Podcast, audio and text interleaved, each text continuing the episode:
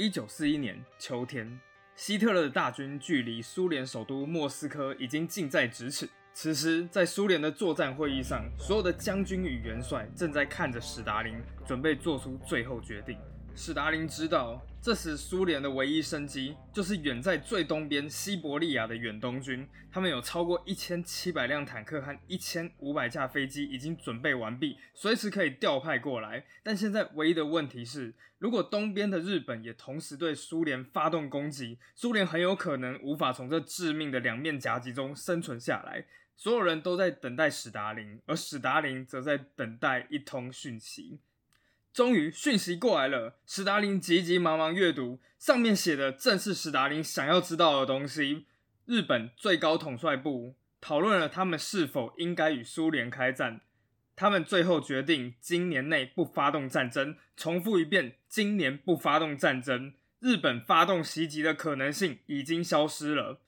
史达林彻底松了一口气，接着赶紧下令将所有苏联远东储备。包括十五个步兵师、三个骑兵师，还有所有的坦克、飞机，全部都调派至西线。而在接下来几个月内，德军讶异的发现，哇塞，苏联的军队好像源源不绝的开始出现。而这个时候，苏联也终于在一九四三年反败为胜。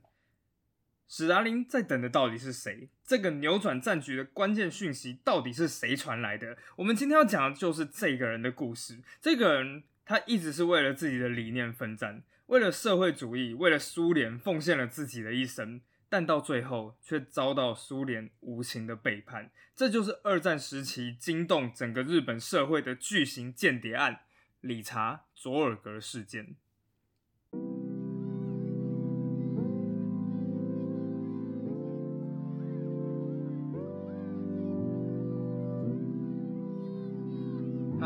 跟阿本曼的达门，我 Helen，各位女士们、先生们啊，我真的好像好久没有更新我的 Podcast，不过其实。我也不是没做事啦，就是如果有在定时在发了我的粉丝团，其实你们就会知道，因为我上上周然后在直播，就是跟一个旅行社合作。那上周也开始发了一部就是跟食物有关的，在做文艺复兴炸鸡的 YouTube 影片。其实这两个是象征着我自己未来就是工作的两大重心，因为读历史嘛，就是历史一直讲一直讲，到最后总是要结合一些东西。后来我就想说，哎，那我就结合我自己最有兴趣的两个东西好了。那一个就是食物，另外一个就是旅游。呃，总而言之，这礼拜是做了相当多的尝试啦。那也就因为这个样子，我就觉得，哎，一个礼拜就发一个新的东西好了，既不要让自己累死，然后也不要让大家觉得，哎，怎么更新这么多东西要追好累这样子。好，那所以呢，podcast 就稍稍的停了一下，不过没关系，现在我又回来了，因为我个人真的是非常喜欢 podcast 这个工作，因为我自己个人觉得 podcast 真的是非常的自由，就是我讲什么故事基本上就是随便我，比方说啊，我想要接下来三十分钟，如果都是这样闲聊，我相信大家也是一点问题都没有，哎，不是。好了，没有，还是会很认真的讲这样的故事的。好，那这一次我们的主题到底是什么东西呢？哎，上次其实我就在我粉丝团里面还有粉丝提到，其实我最近自己也看了一部很红的动画，就是大家都在讨论的，叫做《间谍加加九》。原本我还想说，哎，到底有什么好看的？就不看还好，一看，哇塞，精彩啊！当然，最好看的还是安妮亚本人，我就是看安妮亚。好，不过呢，其实其他的背景啊、家具，还有一些场景，其实很多都是冷战时期的柏林。我那时候就想说啊，的确啊，就是那个年代的柏林，的确就是美苏各大间谍神鬼交锋的地方。所以我决定这个系列呢，我们就来讲一个从二战到冷战的间谍系列好了。从这些故事里面，其实你会发现。原本你会看《间谍加九》，觉得啊，间谍真的好帅啊，可以飞天遁地，可以易容术，可以爆破城堡，还可以拯救公主。但其实后来你才发现，真正的间谍并没有这么刺激。但是他们的故事依旧非常精彩，因为在那整个国家生死存亡的一瞬里面，只要一条短短的关键讯息，就有可能彻底翻转我们的世界以及我们的文明。今天我们要介绍这个王牌间谍呢，他叫做理查·佐尔格，他其实就是其中之一啊。先说他本人的身份，坦白讲，他的身份蛮复杂的。他是一个被派到日本，在德国大使馆潜伏的苏联间谍。是的，一个被派到日本，在德国大使馆潜伏的苏联间谍。就是这么复杂。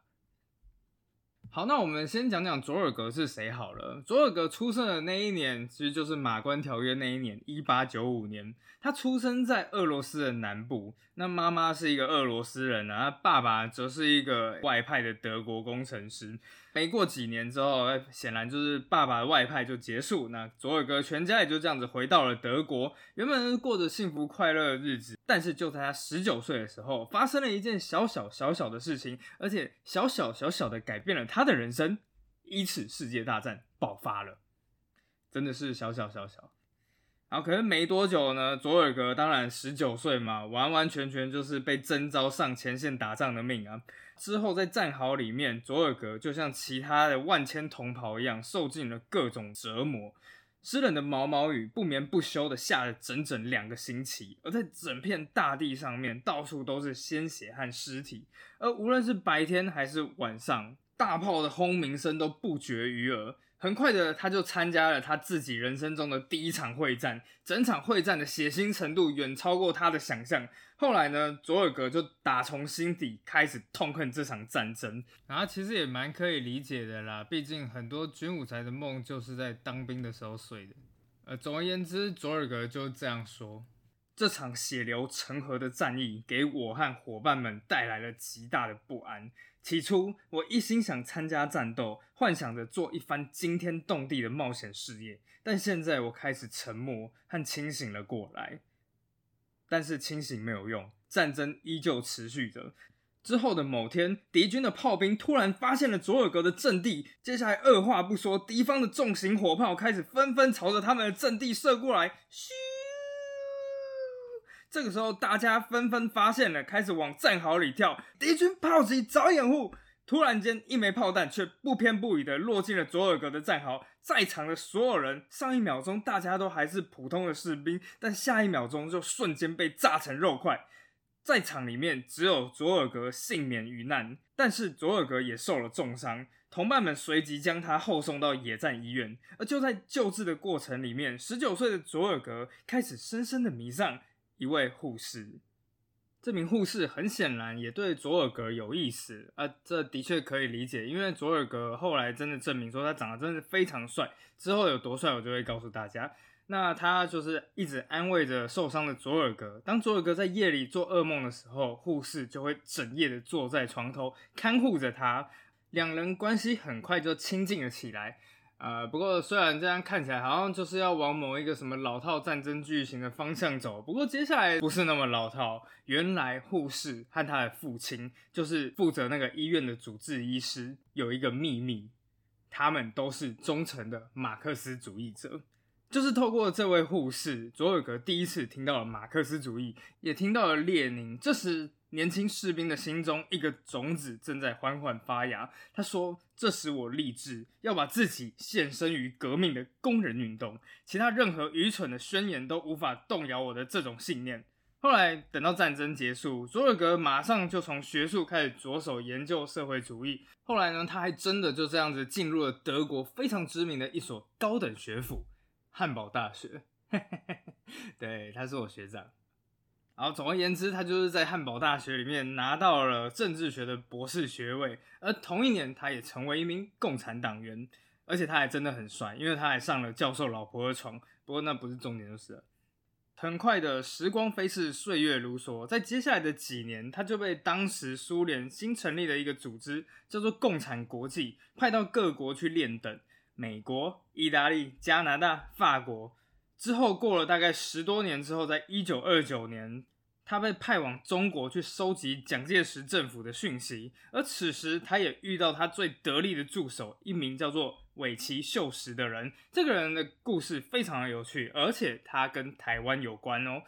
事实上，只要你毕业于某所学校，搞不好他也是你的学长。好，事实上，这位尾崎秀实是谁呢？其实他也是一个出身日本望族的人。他老爸有一个很好的朋友，叫后藤新平。对读过台湾史的人，其实大概都听过这个名字。后来啊，后藤新平当上了台湾的民政长官，之后就推荐了尾崎爸到台湾工作，然后甚至还可以住在当时的总督府的宿舍里面，好像就是现在南昌公园那一带吧。尾崎秀实就在台北这样子顺利的长大了。之后，他还真的就这样子考上了台北州立第一中学就读。这所是哪里呢？没错，就是建国中学。现在我们一讲到建中，想到啊，就是很自由啊这样子。可是事实上，这个传统在日治时期的时候就有了。当时台北中学使用的就是欧洲的教学方法，他们非常重视学生的各种自主性啊、自学精神啊。不过这真的是让人家蛮羡慕的啊，说老实话。而且就在这个时候，尾崎秀实每天就在看见殖民地里面统治者与被统治者之间的尖锐冲突。当时的日本殖民台湾的残酷，让尾崎秀实开始深深的同情台湾人。他说，居住在这里的日本人，其实绝大多数都是凶残和野蛮的人，他们对待台湾人是非常冷酷无情的。我不能再袖手旁观、无动于衷了。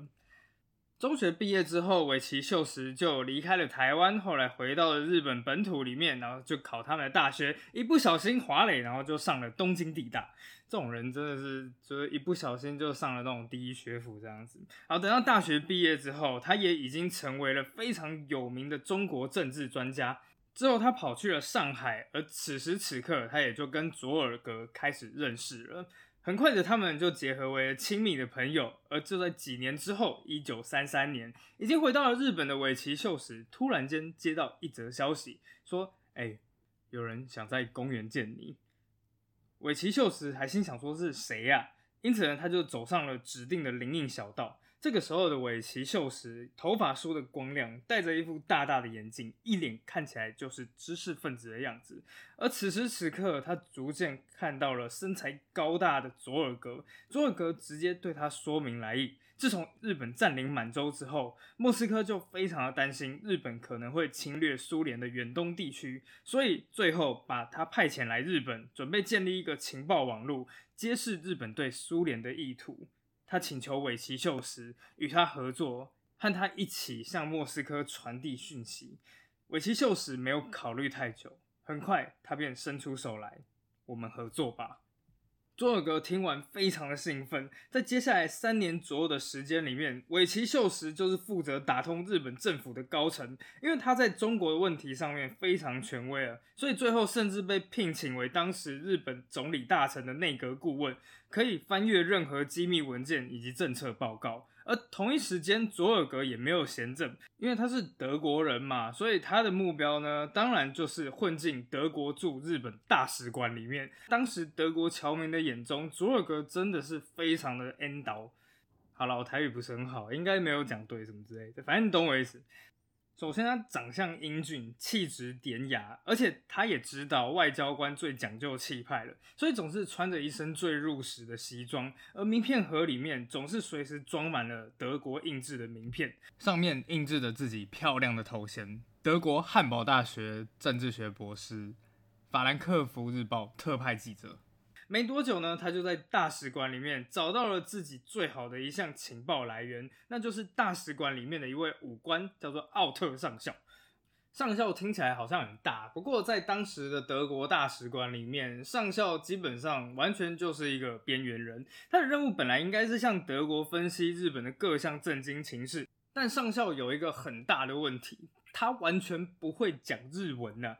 所以呢，基本上只好日本人讲什么他就写什么，而好不容易生出报告之后，上级一看，干完全没用啊，所以就根本不重视他的报告。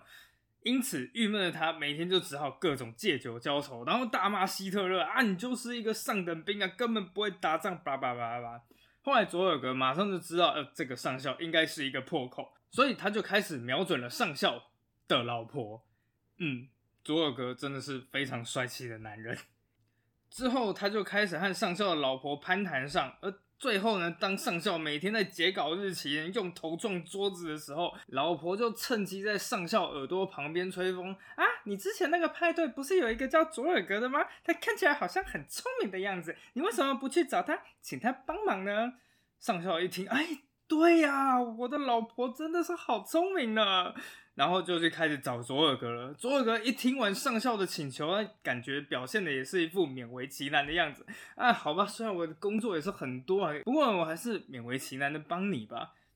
上校感激涕零的就把各种机密资料拿到佐尔格面前。佐尔格一看之后，身为记者的他马上就发现上校的报告完全就是流水账，因此他马上删掉了上校报告里面绝大多数没用的东西，只写上最有用的资讯。哎，这件事情其实真的非常的难。哎，就容我打个岔，大家知道，作为一位历史普及的写手，你们知道在写一篇历史普及文里面，第一件事情是要做什么吗？打开维基百科，呃，这也是蛮重要的啦。但是并不是第一件事情，其实要测试你自己的 TA，就是你的目标受众是谁。他们是学生还是社会人士？他们关注的是什么议题？他们对什么东西感兴趣？而一篇文章里面要用哪一个有趣的点切入，其实你都必须要去思考的。我觉得佐尔格很有可能就是靠着这个样子的方式。虽然他写的可能是日本地方的报告，但是他必须要去思考柏林那边的震惊局势如何，他们会想要去了解日本的什么东西，到最后去无存精，只把最重要的东西写下来，然后加上流畅的文笔，最后把报告交了上去。柏林那边一看，哇塞，上校开窍了，后来就称赞了上校。那上校当然就是爽到不行啊！哇，我第一次获得了柏林的称赞，之后干脆每次报告都请佐尔格来代答。接着呢，给上校的嘉奖信一封接着一封过来。后来到了一九三八年，一封来自柏林的消息震动了整个大使馆，柏林正式任命奥特担任新的德国驻日大使。你看，会写报告真的很重要。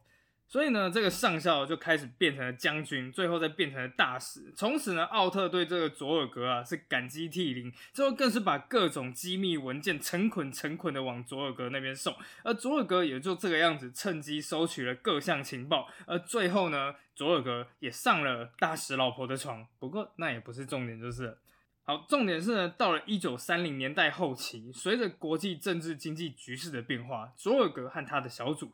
正式迎来了自己的关键时刻。一九三七年七月七日，随着中国卢沟桥事件爆发，日本军队迅速进入中国战场。但现在的问题在于，日本到底会不会进攻苏联？苏联严密的监视着日本的动态啊！那就在一九三八年，一件意想不到的事情发生了。当时，苏联内务部，也就是 KGB 的前身，远东地区负责人，突然在一夜之间叛逃日本，并寻求政治庇护。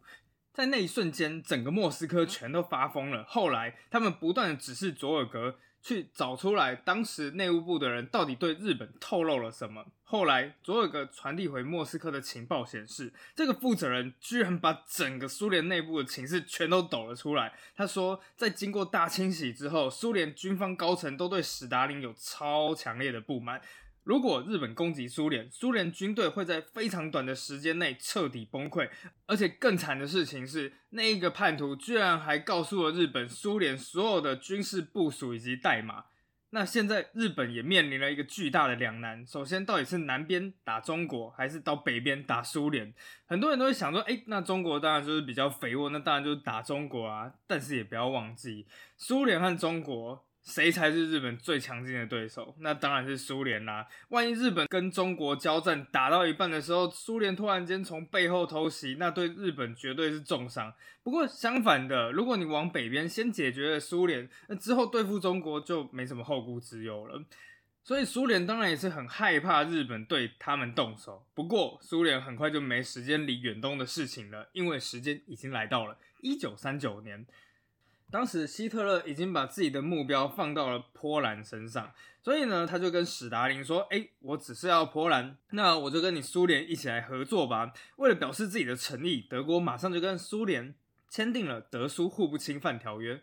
不过，呢，虽然如今的我们都知道，你跟独裁者签条约就是个屁，但当时有一个人不知道，对，那就是史达林本人。后来，一九三九年，果然德国快速入侵了波兰，而且在短短两个礼拜之内，就一起和苏联把整个波兰给分了。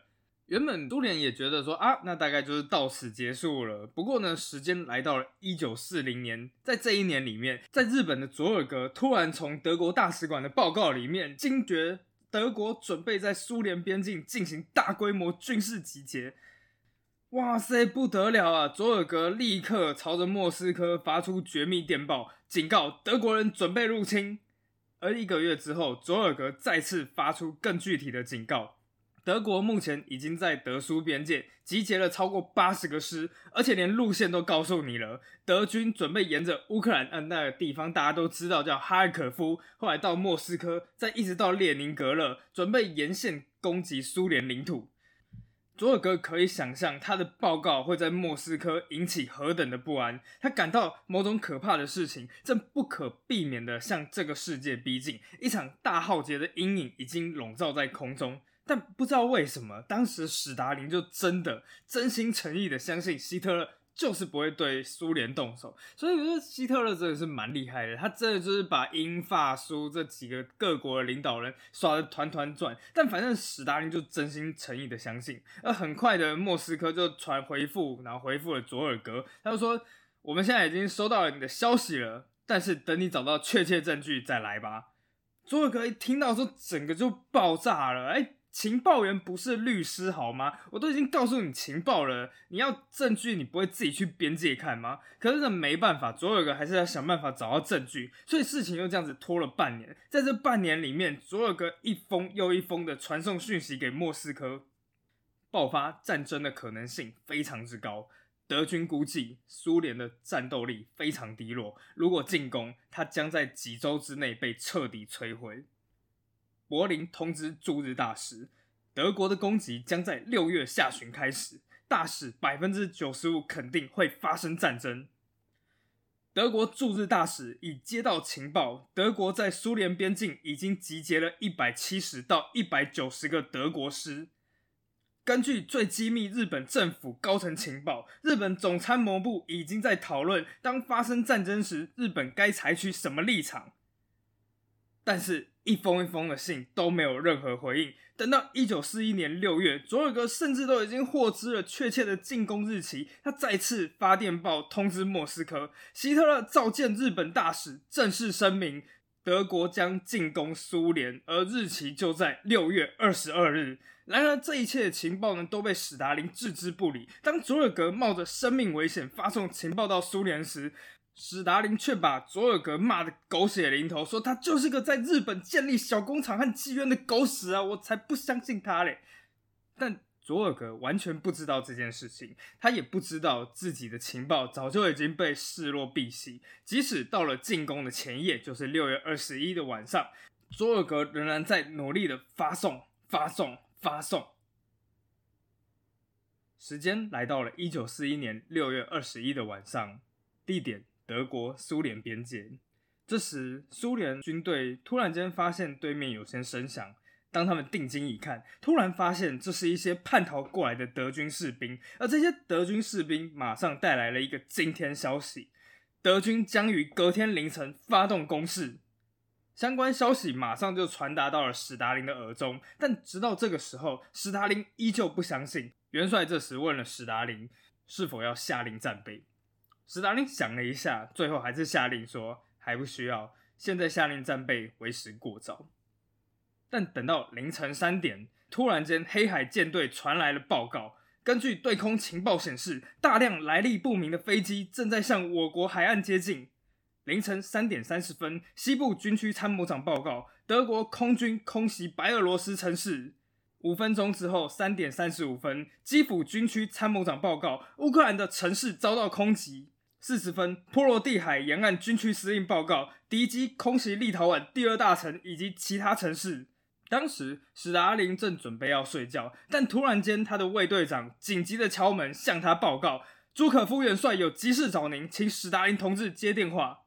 史达林立刻走到话筒旁边，拿起话筒。这时传来朱可夫的声音，他马上跟自己的统帅汇报：德军飞机已经空袭基辅、明斯克以及其他城市，并且一遍又一遍的询问史达林：“史达林同志，您听明白我的意思了吗？”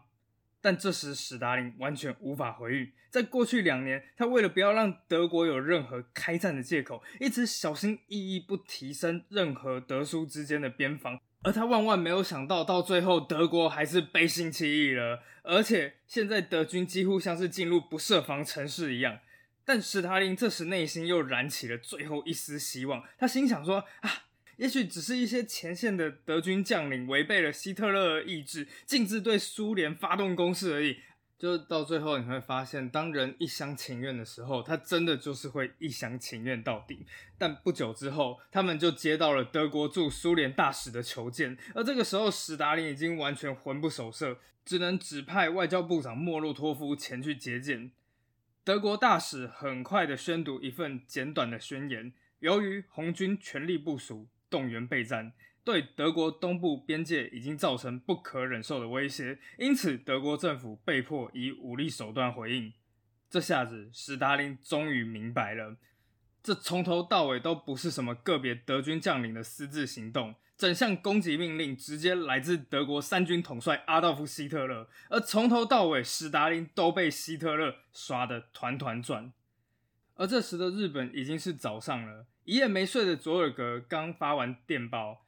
就听到街上的报童大声喊着：“德国入侵苏联，德国已经入侵苏联。”听到这个消息，佐尔格终于失控了。他二话不说，直接冲到帝国饭店的酒吧，接着就把自己灌得酩酊大醉，而最后甚至用英文大喊大叫：“Hitler is a criminal! Hitler is a murder!” 希特勒是罪犯，希特勒是谋杀者，但斯大林会给这个混蛋一个教训的，等着瞧吧。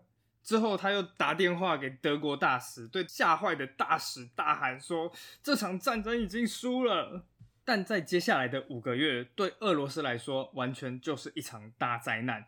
不过，也就因为这个样子，莫斯科也才终于开始重视来自佐尔格的情报。如今，佐尔格团队开始肩负一项更重大的使命。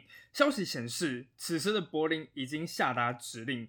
命令人在日本的奥特大使尽一切力量说服日本从东边进攻苏联，所以日本又回到了他原本的老问题：到底是要打中国还是打苏联？而这个时候，佐尔格团队的任务就是确认日本的最终决定，而且如果有可能的话，要尽可能说服日本政府不要进攻苏联。我那个时候一听到的时候，我就觉得哦天哪，这也太难了吧！就是情报员不只是要获取情报，你还要去影响对方的决策。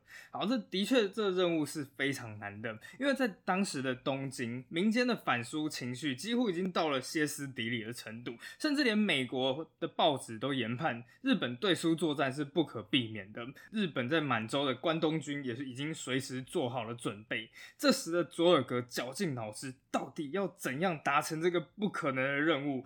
要怎么说服日本？而日本的整个国家最脆弱的环节到底在哪里？是国家预算吗？佐尔格摊开了他所有日本的财政状况，发现日本的财政状况的确不佳。当时日本的通货膨胀持续不断，而他们的粮食和医疗资源也非常的匮乏。但就在经过不眠不休的仔细寻找之后，佐尔格团队终于找到了整个日本国内最脆弱的地方——能源。担任内阁顾问的尾崎秀实马上向当时的日本近藤总理提交了一份报告，表明是的，日本最大的问题不是财政，不是粮食，而是燃料。当时日本整个陆海空军的燃料都极度缺乏，而工业用的石油储备存量更是只够用半年，所以根本不可能长期作战。但是短期要从东边打下苏联是绝对不可能的。总理静静的听完报告，接着抬头对尾崎说：“你成为了俄国的辩护人了。”对此，尾崎只回答：“我是日本的辩护人。”没多久，总理便召开了内阁紧急会议。在一九四一年即将进入秋天之际，日本军政高层在天皇面前举行御前会议，最后终于确立了日本的最终决策。而在佐尔格一拿到消息之后，便立刻通知莫斯科，日本将派兵进入法属印度支那，就是东南亚那一块地方，并且控制石油资源非常丰富的印尼，并准备对美国发动太平洋战争。同一时间，佐尔格也立刻发布电报通知莫斯科最高统帅部，讨论了他们是否应该与苏联开战。他们决定在今年内不发动战争。重复一遍，今年不发动战争。此时，佐尔格终于完美的达成了莫斯科交付的一切任务，而如今史达林终于可以全心对付纳粹德国，终于在一九四一年十二月的第一个星期开始逐渐扭转整个莫斯科战役的局势，而同一时间，日本也空袭了珍珠港，太平洋战争正式爆发。但佐尔格来不及开心，因为这个时候的他以及他的所有同伙都被逮捕了。接下来整整三年，佐尔格一直都被关在东京的监狱里面。不过，佐尔格其实他的内心一直都相信他不会被判死刑，因为他一直坚信他为苏联立下这么多的汗马功劳，最后苏联一定会和日本达成协议，以交换战俘的方式迎接他回去。而事实上，其实日本啊那一方面的确也是这个样子计划的。他们至少在三个不同的场合试图联络苏联，然后跟他们苏联讲说，我们要安排交换囚犯。不过最令人讶异的一件事情是，不管日本方面怎么样明示暗示，苏联的答复永远都是像读稿机一样，我们不认识那个叫理查佐尔格的人。这时候你就会觉得很奇怪，哎，为什么？为什么苏联不救一个对国家有这么多汗马功劳的人？但大家其实想一想，史达林的角度，你就会发现这一切其实都很一目了然。因为如果佐尔格的身份曝光了，那有一件事情也会曝光，就是他曾经拼命警告莫斯科还有史达林本人会爆发战争，德国会入侵苏联，但都被史达林忽略不理。这件事情迟早也会被曝光的。但在独裁国家里面，领导人必须永远是英明神武的。史达林不能出错，也不会出错。也就因为这个样子，佐尔格必须走上死刑的台阶。史达林还有苏联全都配不上佐尔格。但佐尔格是否知道自己被自己信奉了一辈子的苏联抛弃了呢？这个我们就不知道了。但最后，在一九四四年十一月七日。此时，诺曼底已经登陆，而日本的败相也已经展现。几个武装守卫来到了他同伙，也就是那个剑中的学长尾崎秀实的牢房。没过多久，他就被吊死了。之后，看守来到了佐尔格的牢房。最后，当绳索缓缓地套在他脖子上时，根据日本政府官员报告，他在临终前说出了两句话：“苏联万岁，红军万岁。”接下来，绞刑台的地洞便在他脚底下大开。好，那这边就是所有佐尔格的故事了。事实上，佐尔格被遗忘了蛮长一段时间的，是一直到史达林过世之后，人们才逐渐的从陈旧的档案里面发现，哇，原来有一个曾经对苏联有如此巨大功劳的人。不过啊，看完他们的故事，我其实突然间可以理解为什么电影很喜欢拍情报员啊、间谍的故事。那么有没有发现，情报员的人生其实都有一点浪漫、一点冒险，但是到最后也是蛮悲伤的。好，下一集的这个间谍也是。下一个间谍呢，其实在二次世界大战结束之后，那个时候美国跟苏联原本是好朋友，但在短短一年之内，冷战就爆发了。为什么呢？就是因为这一名间谍，让美国发现哦，原来史达林一直都图谋不轨，并且开启了冷战开端的这一个间谍，他是谁呢？那就让我们拭目以待吧。我们下次再见啦，拜拜。